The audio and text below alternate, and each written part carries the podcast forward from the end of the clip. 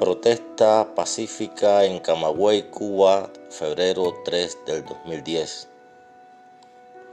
El prisionero político Orlando Zapata Tamayo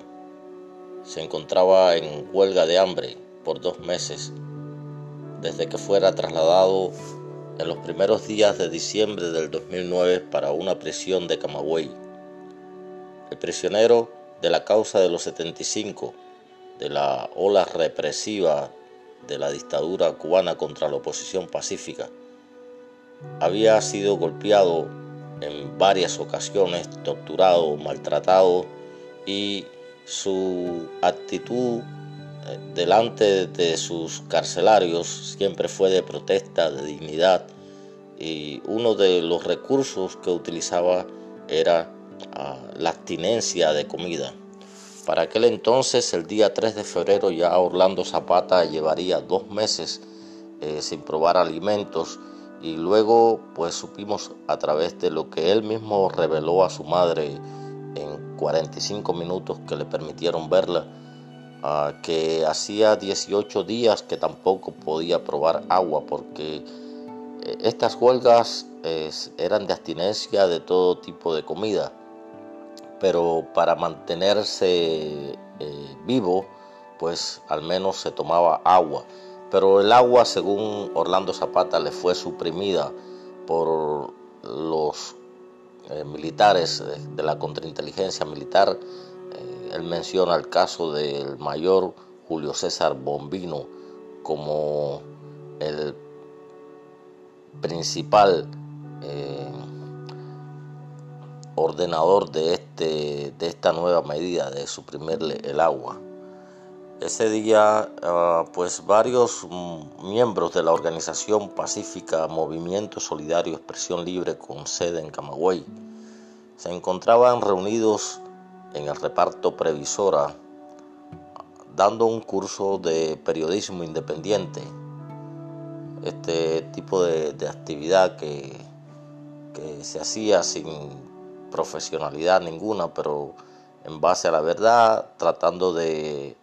romper toda la censura del régimen, se buscaba la información de los hechos concretos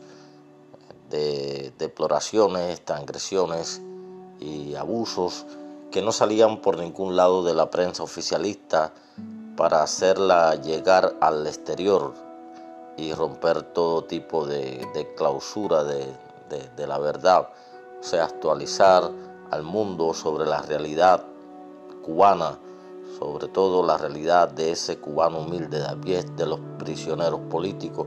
y de lo que sufre un activista por los derechos humanos en Cuba y por eh, pertenecer a cualquier organización o a cualquier movimiento de la sociedad civil independiente que eh, trate de forjar una llama de, justicia, de cambio. Ese día pues ah, habíamos varios reunidos allí en el reparto previsora, entre ellos estaba Carlos Artiles Delgado también, que era miembro o era ejecutivo del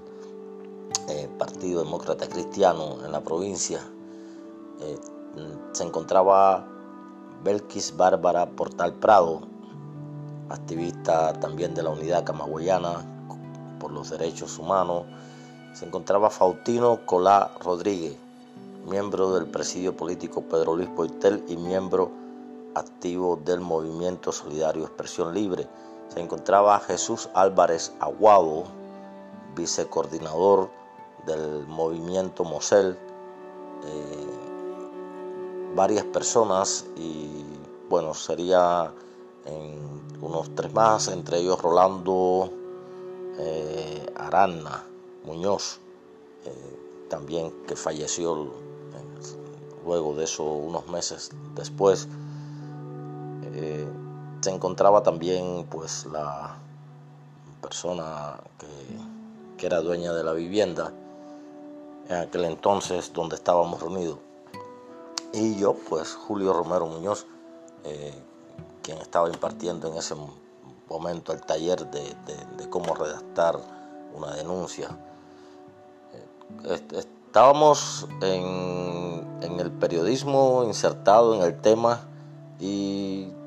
unos días antes pues habíamos eh, tenido también una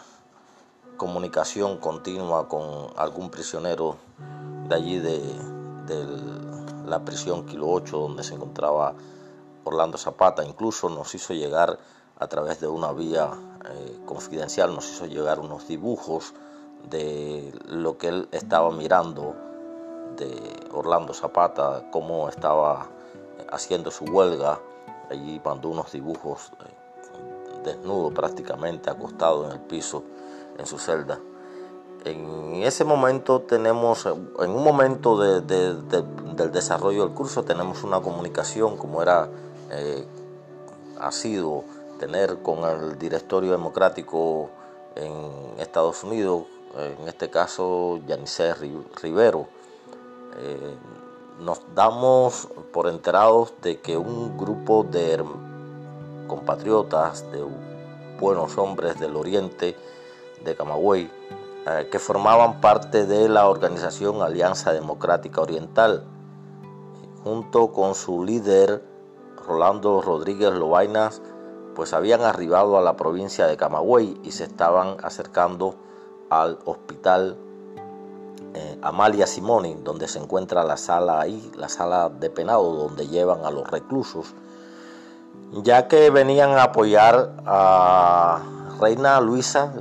la, madre del prisionero en huelga de hambre, la cual estaba eh, pidiendo que le dejaran ver a su hijo, algo que no le permitían y que había intentado hacer en varias ocasiones anteriormente y terminaba siendo deportada, chantajeada, ultrajada incluso la montaban en algún mm, auto policial y la regresaban a su lugar de origen. Estamos hablando de, de Banes, ahí en,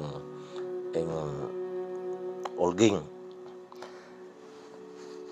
Eh, teniendo ya por enterados que este grupo de valorosos cubanos estaban ya cerca del hospital, eh, nos disponemos de entre los que estamos acá en el curso de periodismo, nos disponemos algunos a ir a apoyar y para eso pues como cinco o seis pues eh, dijimos sí, vamos a ir y allá nos dirigimos en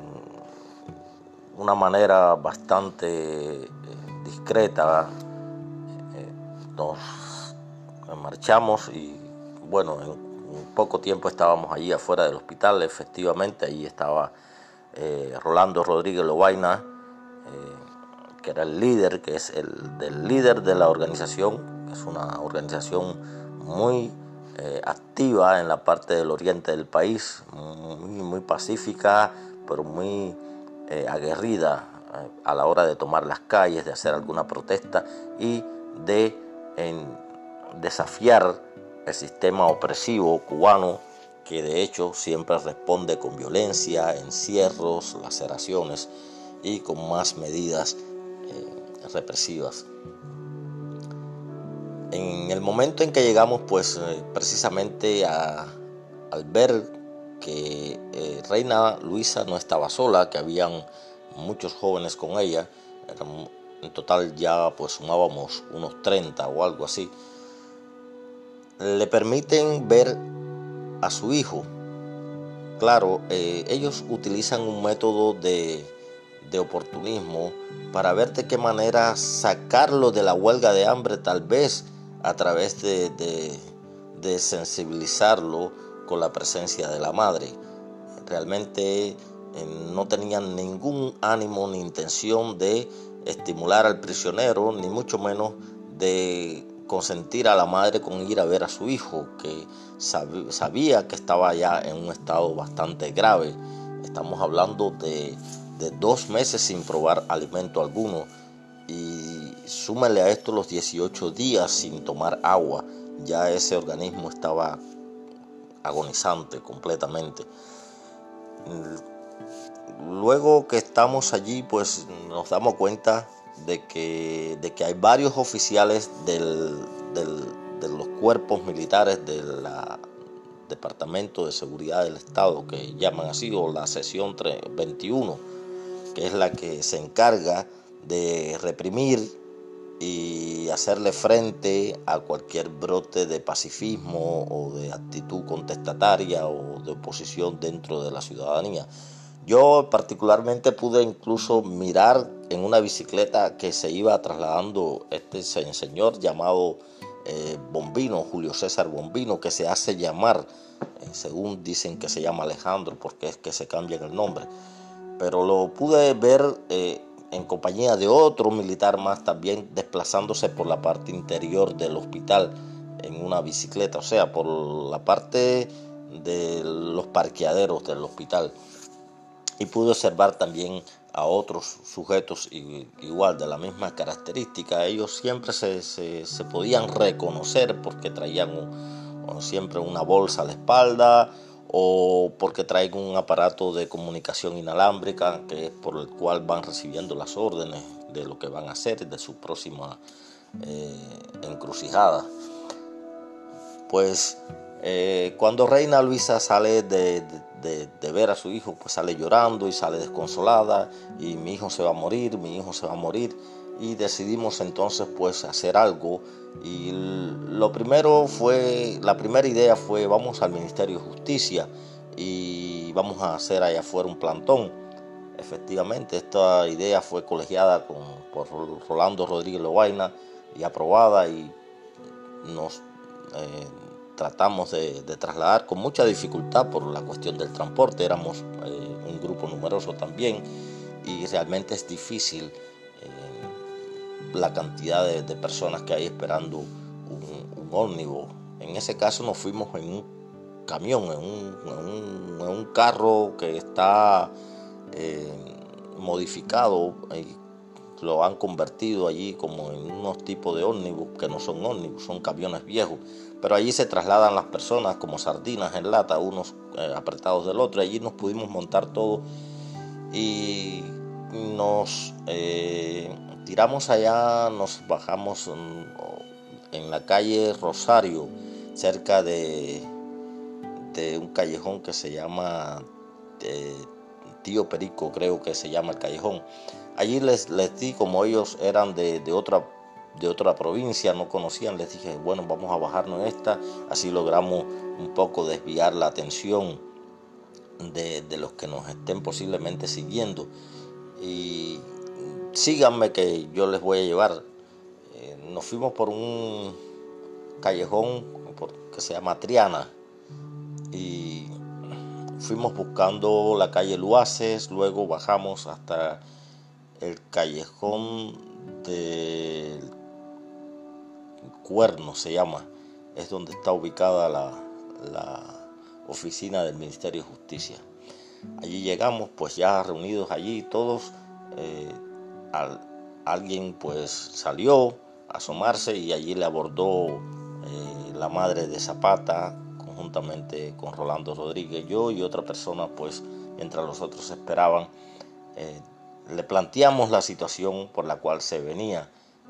a este lugar, sobre la huelga de hambre del prisionero y el peligro inminente de que eh, muriera si continuaba pues unos días más. Allí pues nos mandaron entonces a ir a otro lugar. Dijeron que ellos no tenían nada que ver con eso, eh, que realmente eh, eso había que ventilarlo en otra oficina y nos fuimos para otra oficina entonces, para otro lugar del Ministerio de Justicia, no recuerdo cómo se llama eso, está en la calle República. Pues allí llegamos y sí, eh, permitieron a una persona entrar, eh, en este caso la madre de,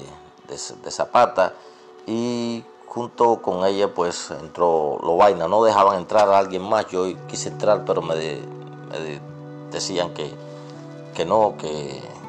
que solamente podían atender una persona. Allí no le dieron una respuesta en concreta, la persona que le salió allí, una militar, eh, le sale y le dice a la madre de Zapata que, que la revolución no dejaba morir a ningún preso, que ellos no lo iban a dejar morir, que todas las cosas esas que dicen bla bla bla, eh, realmente eh, un simulacro de atención y una evasiva de lo que realmente eh, se entiende que debe ser una respuesta ante la madre desconsolada de un hombre que está en huelga de hambre y que está preso injustamente, que está preso por una ley arbitraria, que está preso por la, eh, por la injusticia y la desvalorización que tiene el, régimen acerca de los derechos individuales. O sea, un hombre que simplemente promovía los cambios pacíficos en Cuba, que promovía los proyectos para hacer eh, que la democracia tuviera eh, una oportunidad para nuestro país, que brillara la luz de la justicia para todos los cubanos, que se aprobara a través del proyecto Varela de Osvaldo Payasardiña, el Movimiento eh, Cristiano de Liberación, que se aprobara un, un plebiscito donde el pueblo pudiera elegir realmente cuál era el destino que quería. Estas eran las causas por las que este hombre estaba preso. Insatisfechos por la respuesta eh, sin sentido y una respuesta eh, falta de, de, garantía que le dieron allí a, Reina Luisa, caminamos eh, varias cuadras, unas tres cuadras más arriba y nos reunimos allí en lo que se llama la Plaza de la Soledad, donde está ubicada la iglesia de la Soledad, allí en la ciudad de Camagüey, en el centro de la ciudad de Camagüey, en el mismo corazón. También se conoce este lugar como Plaza del Gallo. Allí pues eh, eh, me pude dar cuenta de que había un, un oficial del Minin que se hace llamar Alejandro, eh, en una bicicleta, pues dando vueltas también y provocándome. A mí personalmente me estuvo, provocando, me estuvo diciendo cosas para provocarme. Eh, mientras se colegiaba allí cuál sería el próximo paso a dar. Eh, Reina Luisa pues estaba bien fatigada, se sentía mal, se notaba y convencimos de que sería bueno que ella se fuera, hasta, se retirara para que descansara y pues la pusimos en le conseguimos un transporte y la enviamos para la casa de un hijo que tiene allí en la provincia de Camagüey. Luego acordamos eh, poder eh, llegar hasta, hasta el reparto Torreblanca a tomar algún descanso y hablar ciertas cosas para eh, luego dirigirnos a la sede de, este cuerpo militar que reprime y que es el responsable de tener el control de, la vida del preso, que este, es una oficina que está en, en la Plaza de la Caridad,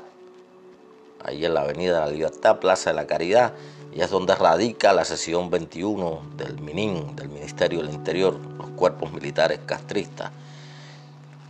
Eh, salimos, no teníamos conocimiento eh, total de que a, a, una cuadra de allí pues estaba reunido también el jefe de la provincia por parte del gobierno y todos los dirigentes oficialistas del régimen de la provincia porque estaban dando apertura a lo que tradicionalmente se conoce como la Semana de la Cultura de Camagüey, o sea, se estaba celebrando un aniversario de la fundación de la ciudad. Y como todos los actos eh, políticos, sociales y públicos que se hacen en Cuba. Estos actos eran nada más que controlados, dirigidos y protagonizados por el gobierno. Y para eso habían eh, puesto una, tribuna allí en, la, a, una, a, una, cuadra exactamente de, donde nos encontrábamos nosotros, pues ahí estaban reunidos y tenían a un pueblo completo allí eh, escuchando sus actividades y lo que ellos pues eh, le ofrecen al pueblo, que todo termina en, la política eh, aficiante y, que lo ha monopolizado todo, hasta las tradiciones, hasta la historia, y todo lo celebran allí pues eh, a la manera de, la llamada revolución, con prepotencia y con la facultad hurtada de poder ellos eh, cambiar la historia y transmitirle al pueblo lo que ellos, el régimen y sus representantes quieren que el pueblo sepa, quieren que el pueblo celebre, quieren que el pueblo eh, asuma como, como su, haber de, de celebración. O sea, todo vinculado al régimen, todo vinculado al comunismo, todo vinculado al castrismo, todo eh, con el nombre de Fidel Castro. De hecho, también ese tipo de actividad sirve para desvirtuar y causar un cierto tipo de entretenimiento, un cierto tipo de, de, pérdida de noción de la realidad de lo que está pasando más allá de, los ojos y de la conciencia de esas personas que participan en ese tipo de actos. Por eso en ese tiempo, en ese momento, nadie pudiera sospechar que mientras estaba haciendo esa celebración oficialista, había un preso muriendo en huelga de hambre en el hospital Amalia Simoni de esa ciudad y un preso que está prisionero por reclamar los derechos de toda una nación, por querer un cambio de bienestar, de política para toda la nación, de querer llevar la democracia al pueblo de Cuba, democracia, cambio y bienestar que tienen secuestrado todos esos eh, mequetrefes que sostienen al comunismo y que son los mismos que están dirigiendo allá eh, este acto paralelo a una cuadra de donde estábamos. Por eso es que salimos eh, en, nuestro, en nuestro próximo objetivo, llegar hasta el reparto Torre Blanca y a la indignación contenida, el ánimo de justicia, el deseo de salvar a aquel hombre muriendo y el, sentimiento de impotencia que se siente frustrado y reducido eh, el hombre cuando no encuentra dónde eh, poder realmente abrazar la justicia, pues hizo que se produjera una explosión en ese mismo instante. Estamos hablando de una hora pico del día, una hora donde está concentrada la mayor parte de la población en la ciudad, donde están en las calles, donde están los negocios abiertos, donde están los comercios, donde están las personas transitando y en la calle principal de la ciudad, pues ahí rompieron los gritos de abajo Fidel, viva Cuba libre, libertad, se muere un preso, libertad, libertad, libertad, muchas veces repetidos, libertad y aquello fue una explosión que empezaron a corear todos esos jóvenes valientes, aguerridos, hermosos de la Alianza Democrática Oriental. Eh, esto realmente fue algo impactante, algo inesperado eh, para la población porque yo no recuerdo en todos los años, o sea, estamos hablando del 2010, yo tengo 40 años, yo no recuerdo nunca haber visto en 40 años una explosión en Camagüey eh, política por parte de, la sociedad, de la población, con, una certeza y con, ese desafío incontenible ya de, los corazones que, están dispuestos a dejar de latir incluso por gritar una verdad. Y esto pues es para todos una sorpresa, imagínense, que es la, frase que más miedo le tiene a la población decir, la frase que, que ha llevado a mucha gente a prisión, la frase que de verla escrito alguien la escribe tal vez una vez en la oscuridad y amanece en, la mañana esa frase de abajo Fidel, de libertad, cualquier frase de cambio que siempre eh, trajo consigo una algarabía, trajo consigo una movilización de militares porque era algo que para ellos era inconcebible. Eh, romper el temor de poder decir públicamente lo que se quiere como un grito de justicia. Esto constituye para el régimen cubano, constituye una, una, herida en, su, en su escudo, en su, en su escudo. O sea, es como abrirle un hueco al muro, porque para ello ellos se escudan en, en el temor que le han impuesto al pueblo, en ese temor que el pueblo siente de, de, transgredir cualquier regla, de pasar por encima de cualquier impedimento para hacer valer su verdad. Y que ellos siempre han tenido por, por, coraza, ya que eh, a través de, décadas de imposición del temor, ese temor que, se, mm, se levantó dentro de la, del pueblo, a partir de los fusilamientos con que la llamada revolución cubana bautizó su proceso que después vendría a deparar en un comunismo, estalinismo, totalitarismo que monopolizara eh, y centrara en, sí todos los poderes y además eh, abrogara la constitución eh, democrática en Cuba para imponer la de un sistema unitario, la de un sistema asfixiador, la de un sistema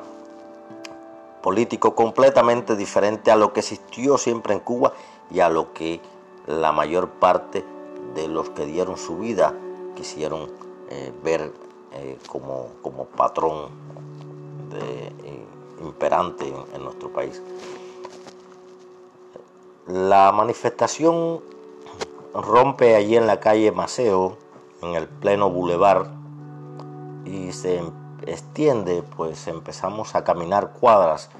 algunas personas todos observando, la gente horrorizada, otros preguntaban qué pasó, otros qué es lo que ustedes están locos, nos decían están locos, nos gritaban están locos y, y, el pueblo no podía ver, no podía creer, dar crédito a lo que estaban viendo, un grupo de gente gritando a toda voz, a toda fuerza, libertad para Cuba, viva los derechos humanos, abajo Fidel, libertad, libertad, libertad, esto era algo, algo sin precedente y, allí en el medio de, todo el, público que, había, pudimos observar que habían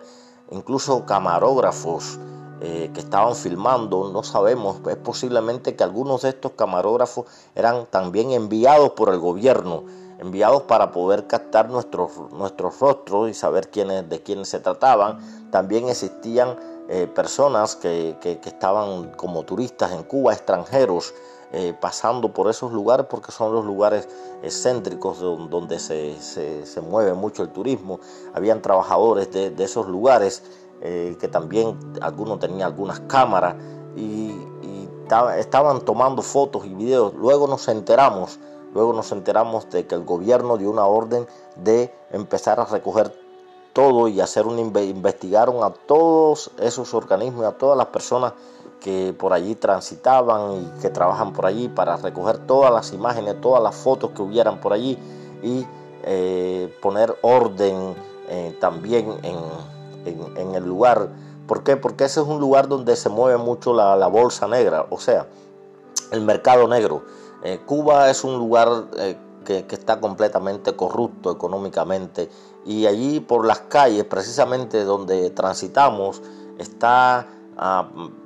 llena de, personas, jóvenes sobre todo, que no trabajan, que no estudian, pero que están allí porque están buscando dinero. ¿Cómo? Pues están comprando las cosas de dentro de las tiendas, las mercancías, y luego te la venden afuera a otro precio y entras y en la tienda no van a encontrarse esas mercancías porque ya la vendieron. Luego, allí están las mercancías en manos de estas personas por eso fue que empezaron a detener personas también al día siguiente y atemorizarlas. Eh, incluso la condicionaron de que para que pudieran volver a estar eh, cerca del lugar eh, donde, donde, donde se acostumbraban a ir, que tenían que colaborar, tenían que dar información acerca del suceso y otros tenían que, convertirse automáticamente en guardianes del lugar y tenían que colaborar con el régimen a partir de ese momento para prevenir cualquier rebrotes de una acción como esta o para poder delatar a cualquiera de los que estábamos participando en esa acción en un futuro eh, si, lo, si lo volvieran a ver. En mi caso, incluso mi foto y tomaban videos eh, y se lo llevaron a varias personas, incluyendo jóvenes de una escuela, de la escuela o militantes, según tengo entendido, para que identificaran quién era Julio Romero y me pudieran estar eh, siguiendo y monitoreando por donde quiera que me vieran. O sea, en mi ciudad yo no sabía ni quién me iba a monitorear o no, hasta los niños lo ponían a monitorearme. De esta manera, pues, eh, continuamos avanzando. Eh, tuvimos el enfrentamiento, pues quisieron bloquearnos en la calle, primero una militar, luego un carro de alguien que parece que era un dirigente del gobierno, pero al verse solo y que no nos podía callar, pues solo golpeó encima de su carro y no pudo contener la marcha gritando. Eh, seguimos por la calle, eh, la calle Independencia, ah, buscamos la, el callejón del Ángel y salimos a San Juan de Dios, Plaza San Juan de Dios. De allí agarramos por la calle San Rafael subimos por Matadero hasta la carretera central. Todo esto gritando. Ya teníamos detrás de nosotros algunos, algunos miembros de, del gobierno, pero venían solos, solo iban siguiendo y cercándonos. Todavía, todavía no, no, no había llegado la hora de atacarnos por eh, como sabemos, ellos esperan tener una fuerza bien concentrada. So, ellos, su dignidad y su, valor revolucionario y su dignidad revolucionaria y su conciencia por el gobierno y su defensa solo lo hacen cuando están en, un grupo proporcionalmente eh, mayor o que estén apoyándose unos a otros. Y por eso que en el momento que bajamos ya por la calle eh, eh, a ver, perdón, la calle se me va de la mente, pero es la calle primera del reparto Vista Hermosa, eh, que luego se convierte en Dolores Betancourt, o sea, o, sea, esa misma calle a partir de un momento ya no se llama como, como, como le dicen acá, sino Dolores Betancourt, no es importante. Pero allí bajando pues ya llega el jefe del gobierno de Camagüey, Julio César Rodríguez, llegan todos los jefes eh, de la ah, llamada ah, seguridad del Estado, militares, llegan camiones antimotines, llegan patrullas, eh, mm, policías de, carretera y nos rodean, nos hacen un rodeo, enseguida pues estábamos completamente eh, ya irrefrenables. Y pues allí ya nos enfrentan, nos empiezan a ofender y luego pues le siguieron las golpizas, golpes y contra nosotros habían siete mujeres y luego eh, el pueblo estaba observando y el pueblo eh, miraba desde lejos, pues trataron de, distorsionar eh, la causa por la cual nos estaban golpeando Llegaron a decir incluso que queríamos eh, hacer una, una, ah, ¿cómo decir? Un sabote, sabotear la actividad cultural que ellos estaban haciendo y que eh, queríamos quemar una muñeca negra que habían hecho de trapo, qué sé yo cuántas cosas allí. Esto es un poco lo, que pasó. Allí fuimos detenidos. Yo fui llevado al hospital porque me golpearon muy fuerte en la cabeza. Perdí mi. o sea, perdí el conocimiento. Eh, luego fui golpeado también en el piso. Y según tengo entendido, pues ya empezaron a llevarse uno a uno a todos después de golpearlos para diferentes lugares, diferentes lugares de, centros de detenciones, centros policiales de diferentes puntos de la ciudad de Camagüey. Eh, en el caso de, Rolando Rodríguez Lobaina, eh, fue desaparecido prácticamente, eh, estuvo cuatro días desaparecido. los demás fueron liberándonos poco a poco por la connotación del hecho. Ya el hecho sí se estaba transmitiendo por alguna vía radial. Yo mismo pude en alguna manera de alguna manera transmitir algo antes de la golpiza y pude transmitir algo hacia afuera y pues el mundo entero pues estaba eh, ya pendiente de lo que estaba sucediendo y esto tal vez hizo que, ellos eh, eh, esperaran para tomar otras medidas y luego nos fueron liberando poco a poco ah, para no comprometerse en ese momento como estaba la situación. Además, añade a esto que estaba también sobre la mesa toda la probabilidad de eh, la muerte de Orlando Zapata, que sería un hecho más que agravaría la situación, pues eh, se daría a conocer el mundo que estábamos eh, realmente presos, que habíamos sido golpeados, que estábamos reprimidos por defender la vida de un hombre que estaba muriendo y que si moría pues sería doblemente más confirmado nuestro, nuestro reclamo como algo justo como algo pacífico. Efectivamente y tristemente, eh, Orlando Zapata muere 20 eh, días exactos después de esa manifestación, de ese hecho. Y para nosotros, pues bueno, no pudimos evitar la muerte, pero fue todo lo que pudimos hacer. Pudimos haber muerto también en ese enfrentamiento pacífico de nuestra parte y muy violento por parte del régimen cubano, de sus militares. Y nada, esto quedó como, como una nota de recuerdo también eh, dentro de, nuestra ciudad. Muchas personas eh, después de eso, pues se habló mucho de la oposición, eh, las cosas cambiaron también en el sentido de que la persecución, el acoso, el acecho fue redoblado. Eh, empezamos a tener, a sentir más de cerca la presencia de los militares alrededor de nuestras viviendas, siguiendo nuestros pasos a toda hora. Eh, fue algo eh, que desató una, una campaña, una cacería incesante por parte de, del régimen hacia nosotros. De hecho, al otro día pues nos sueltan en la madrugada, pero al otro día ya pues vuelve a, realizarse un operativo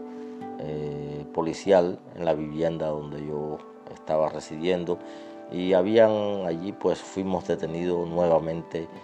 14 eh, miembros del Movimiento Solidario Expresión Libre y de la Unidad Camagoyana por los Derechos Humanos y trasladados en un operativo policial por patrullas dirigido, eh, el operativo era eh, dirigido por el mayor Julio César Bombino, este hombre se repite nuevamente el nombre de, este esbirro, y, fue quien, quien dirigió el operativo en mi casa y llevó varios autos patrulleros de la Policía Nacional y fuimos trasladados hasta la unidad de intrusión eh, policial ubicado en el reparto Julio Antonio Mella. Allí pues una vez más nos levantaron acusaciones, cartas de advertencia y eh, nos negamos a firmar este tipo de cartas de advertencia, pues ya sabemos que es el, preámbulo para llevarnos a prisión y no entendemos que, nos tienen que estar advirtiendo de, nuestra postura de vivir por la dignidad de hacer algo por la dignidad. Eh, no voy a mencionar el nombre de todos los participantes en la marcha porque no tengo listado completo en el momento de redactar esta, este podcast y no, no quiero ah, omitir algo tan importante, tan esencial como la presencia de alguno de esos valerosos hombres. Pero lo que sí les puedo decir es que que la Alianza Democrática Oriental nos dio una lección a todos, nos dio una lección también de lo que es la solidaridad a todos los, eh, los que pertenecemos a, los movimientos pacíficos, opositores, disidentes, contestatarios, cívicos, a todo el pueblo cubano. Eh, este, este grupo de jóvenes pertenecientes a la organización Alianza Democrática Oriental nos dio una gran lesión y el movimiento solidario Expresión Libre eh, aceptó eh, con mucho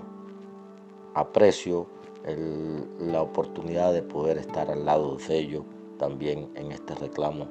hermoso, eh, triste, pero lleno de sentido humano, de sentido de compatriotismo, de sentido de solidaridad. Muchas gracias. fue un posca de Julio Romero Muñoz del Movimiento Solidario Expresión Libre en Camagüey.